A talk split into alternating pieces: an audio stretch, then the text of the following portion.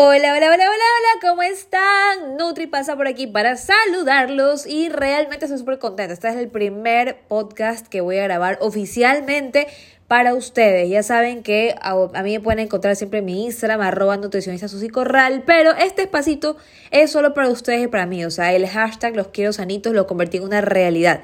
Este es el espacio donde yo oficialmente les voy a poder conversar a largo y tendido espacio todo lo que no alcanzo a contarles por Instagram porque parece mentira.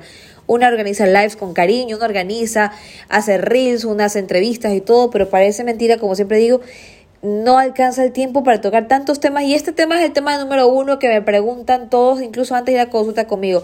Pero Nutri, yo soy pésima, soy pésimo haciendo dietas, auxilios, ¿a qué hago? Help, auxíliame yo les digo, mira, realmente lo primero que tienen que saber, cuando uno quiere cambiar el estilo de vida, parece mentira, pero sacarte la palabra dieta de la cabeza puede ser un primer paso. ¿Pero por qué? A ver, ¿por qué la palabra dieta se volvió, cuándo se volvió mala palabra Susi, la palabra dieta? ¿Qué pasó?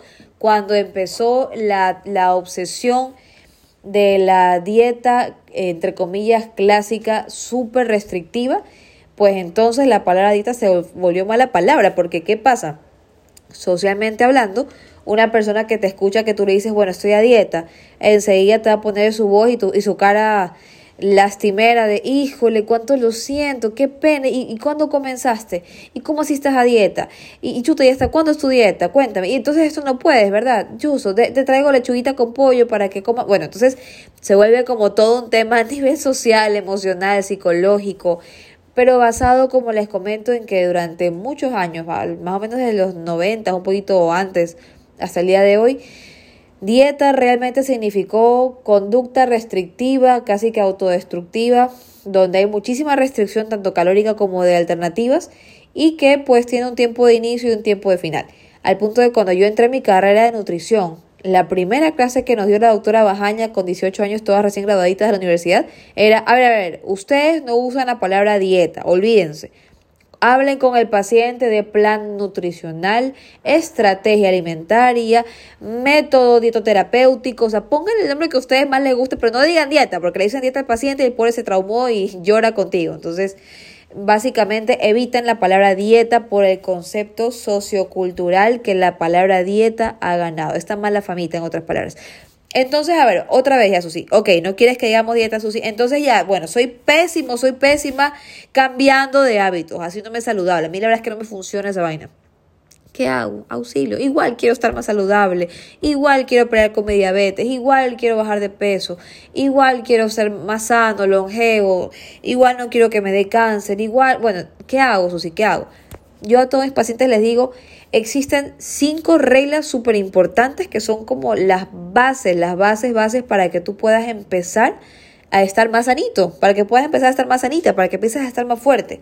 Y se las voy a decir así como lo más rápido y fácil posible, como para que no se me olviden y empiecen a aplicarlas desde hoy, donde sea que estén. Número uno, tomen agüita, pero me refiero realmente tomen agua, no como un vasito, dos vasitos, agüita todo el día con bicarbonato, con limón, no, agua pura. Yo siempre en Instagram le estoy diciendo, por favor, agarren su jarrito a buzón, el que parece que era vaso de adolescente donde ponían la el ya, ok, el florero más o menos, ya, el jarro grande de agua que tienen en la casa que lo usan para poner las flores del novio, ya, ese jarro de agua lo van a llenar hasta el tope y se lo van a tomar en ayunas apenas se levanten es una estrategia, la estrategia del jarrito buzón, ¿no? Que yo les digo mucho a mis pacientes, es el método que yo les hago, eh, digamos que iniciar a usar cuando no, no están acostumbrados a tomar agüita. Yo les digo, empieza con tu jarrito buzón en la mañana de agua.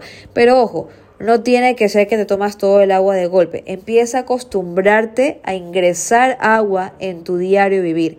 El momentito que tú te levantas y dices, Susi, me levanté y estoy que me quiero comer tres bolones con yapingacho. Con... Ya, en ese momento respira profundo. Vas a tomar tu jarrito buzón de agua solito, sin bicarbonato, sin vinagre de manzana con la madre. No, agua pura vas a desayunar después de un rato y te vas a dar cuenta cómo te desaceleras, cómo estás más tranquilo, tranquila, cómo ya no tienes ansiedad de comer todo lo que se te presenta en la mesa, ni dos ni tres horas después, estás más tranquilo. Pero aquí el tip está en que tú trates de tomar agua cada media hora, una hora, aunque sea un vasito, vasito y medio, dos vasitos, poco a poco a lo largo de tus ocho horas laborables, Dios mediante lo que estés despierto, toma agua. Si vas a hacer deporte, pues toma más agua todavía, porque realmente, ¿qué, ¿cuál es el, el cálculo promedio para que tú sepas cuánta agua tienes que tomar? Tú agarras esta fórmula, si tienes calculadora, tu teléfono, pon la calculadora. Tu peso en kilos, el kilo exacto de peso que tienes en este momento, o un aproximado de lo que te acuerdas que pesabas, por 35 ml. Algunos nutriólogos, colegas dicen 30, otros dicen un poquito más, un poquito menos, pero pon 35, que es como un número bueno para ver una buena cantidad aproximada, ¿no? Entonces, eso que te va a resultar al final en tu calculadora esos son los mililitros de agua que tienes que tomar al día.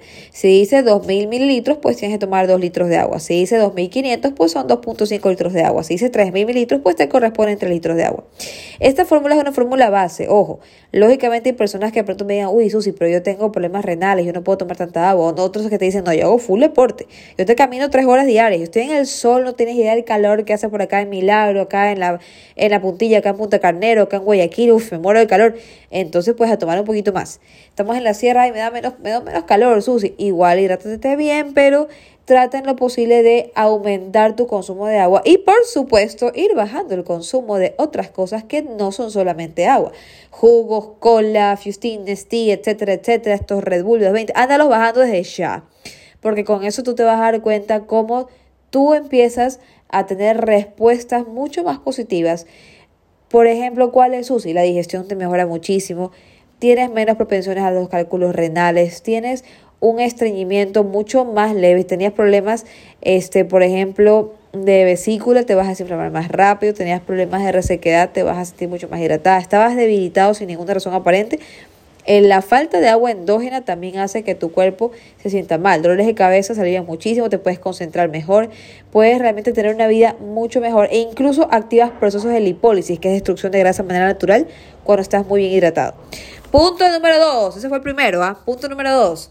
Vamos a empezar a comer mejor en general. ¿Cómo comer mejor? Estoy aquí para que me enseñes a comer mejor. Hazlo sencillo mitad de tu plato lo vamos a hacer de vegetales o vegetales con fruta o crema de verduras. Ojo que lo ideal es que los consumas crudos, ¿verdad? Lo más crudo posible. Pero hay personas que me dicen, a ver, a ver, si yo tengo colitis, yo tengo gastritis, yo tengo problemas de reflujo, yo tengo problemas de vesícula, a mí no me puedes dar todos los vegetales hiper crudos los vegetales que puedas consumir, pero trata que sean en lo posible la mitad de tu platito. Esta es la técnica de My Plate, mi plato, la técnica de Harvard. Hay otro mecanismo, hay otra estrategia que pueden usar que se llama guía mis primeros pasos, mis pequeños pasos, perdón, que es la técnica que, eh, estrategia que puso España en cambio, que también funciona muy bien. Pero básicamente la mitad del plato es una forma de tú mismo obligarte a comer más verduras porque le das que consumar cinco vegetales al día. Mucha gente no llega ni a medio. Entonces, esta es una forma de obligarte a decir, ah, bueno, sí, sí puse harto vegetal, Susi, mira mi fotito, quedó bello, ya, perfecto, muy bien hecho cuarta parte del plato o tu puñito en carbohidrato, por ejemplo, lenteja, frijol, garbanzo, quinoa, choclo, mote, habas, habichuelas, de verduras, etcétera. Verduras, pero hay ese tipo de verduras que son altas en almidones, papa, yuca, mote, etcétera, camote, que es riquísimo, harinas, tortillas, granola, arroz blanco, integral, fideos. Mm, tu puño es la porción apropiada. Y la palma de tu mano sin los deditos es tu proteína. Tú vas poniendo un plato de esta manera y te vas asegurando que tú obtienes todos tus nutrientes, mantienes un buen equilibrio y vas a prevenir un montón de enfermedades porque vas a basar esas porciones en tu palma de la mano de manera que es más sencillo que te puedas mantener con este estilo de alimentación sin tener que recurrir a la balanza ni a las tasas de medir que sí las vamos a usar. Hablaremos de eso en otros podcasts en otro tipo de ocasiones que hay que ser mucho más rigurosos. Paso número 3 no puedes dejar de hacer ejercicio. Ojo tú te puedes dejar de maquillar Tú te puedes dejar de poner los zapatos que están de moda, te puedes dejar de, ir a las fiestas de moda, puedes evitar canciones, pero no puedes dejar de hacer ejercicio. Eso no es opcional. Fuimos hechos para movernos y eso es muy importante que nunca lo olviden. El rato que tú estás vivo, estás despierto es porque Dios te puso una misión y no es para quedarte quieto en tu casa viendo Netflix. No, es para que tú cojas tus zapatos deportivos y te vayas a caminar por la ciudadela o agarres la máquina que estaba para caminar que está cogiendo polvo y carteras usadas y te pongas a usarlo o agarres, pongas YouTube, Fausto Murillo, Adrián Fid, Sidelarios, lo que tú quieras, pero ponte a hacer ejercicio en tu casito, te inventas una rutina de baile y la, la bailas para ti solo o para el espejo, para tus amistades o para tu amado pero ponte activo, ponte activa. Eso no es una opción, eso es una obligación. Dice el OMS, 150 minutos semanales es como el mínimo básico de ejercicio que hay que hacer. Pero lo recomendable bajo la actualización son 300 minutos semanales. ¿Qué significa eso, Susi? Y ahora, ¿en qué era tu trabajo? ¿En qué era tu estudio? No, no, espérate. Tú haces tus 150 minutos, o sea, tres días a la semana por ejemplo, 50 minutos, ahí están 150 bien fajados, lunes, miércoles, viernes, o si no, 5 días a la semana, 30 minutos, pero bien fuertes también. Tú me dices, ya, Susi, ya lo hice, chévere, ya, estoy de vacaciones. No, mi ciela, no estás de vacaciones. Lo que vas a hacer a continuación es que tú complementas con, ¡Ah! voy a parquear el carro dos cuadritas más allá para tener que caminar a recogerlo. Voy a ir a hacer el mandado que nadie quiso hacer en el trabajo. Yo voy a comprar, chicos, yo compro el agua, yo compro los bolones, yo compro te pegaste una caminata extra, eso también cuenta. Mami, yo limpio lo de acá, este, esposa, yo voy a, limpiar las alfombras, o sea, todo eso es un extra de actividad física. Yo saco los bebés a pasear al parque, todo eso cuenta, todo eso cuenta. Todo lo que tú puedas sumar a tus 150 minutos de ejercicio ya realizados son parte de tus 300. Entonces, ajo, ya, ya empiezo a moverme un poquito más. Ahí va, como digo yo, la, la, la cuarta patita, ¿no? A ver si voy bien, déjenme contarlos de nuevo. Primero era el agua, segundo la comida, tercero el ejercicio. A ver, aquí viene el número cuatro, el sueño. Ustedes tienen que dormir bien. Recordemos que si ustedes no, si no descansamos en horas nocturnas, o sea, Dios mediante entre las 10 de la noche y las 5 y pico de la mañana, la reparación nuestra no va a ser completa. Recordemos que por eh, ritmos circadianos nuestros procesos eh, metabólicos de construcción, anabolismo, construcción de masa muscular, así como los destructivos que se encargan incluso de destruir grasa, se dan por la noche. La contabilidad tuya se da por la noche. De nada sirve que te mates haciendo deporte, coma súper limpio, tome full agua y no duermas la noche, no vas a llegar muy lejos. Te vas a desgastar, te vas a quemar, te vas a envejecer más rápido, tus telómeros no van a dar más. Entonces es muy importante que durmamos bien por la noche. Y el número 5 que yo lo añado siempre con mis pacientitos, por eso les digo, los quiero sanitos, paréntesis y felices. Recuerden que la actitud que ustedes tengan todos los días es vital. Por algo siempre decimos, mami, el cerebro está arriba de la cabeza, mijita, va arriba del resto del cuerpo, porque el cerebro es el que manda. Tú piensas primero y luego actúas la mentalidad positiva, juntarte con gente buena, evitar personas negativas. Si eso es, es, necesario que incluso tú llegues a bloquear personas en redes o te distraigas, te alejes un poco de ese vecino, ese familiar, esa amistad, entre comillas, esa persona del trabajo que te viene con chismes, te dice cosas desagradables, que te, te bueno, decimos acá en Guayaquil, te bajonea, te pone triste, te, te quita tu energía vital, aléjate. No te quedes con personas que te roban tu energía porque también eso te va a afectar muchísimo. ¿De qué te va a servir que seas una persona sana, fuerte, que duerme bien, que toma agüita y todo si está triste todo el tiempo? No estás sano si tú estás triste a pesar de todo lo anterior. Entonces, esas son mis recomendaciones para las personas que dicen, yo no puedo hacer dieta, Susi. No hagas dieta. Aprende a comer sano, aprende a vivir sano, aprende a tener equilibrio en la vida.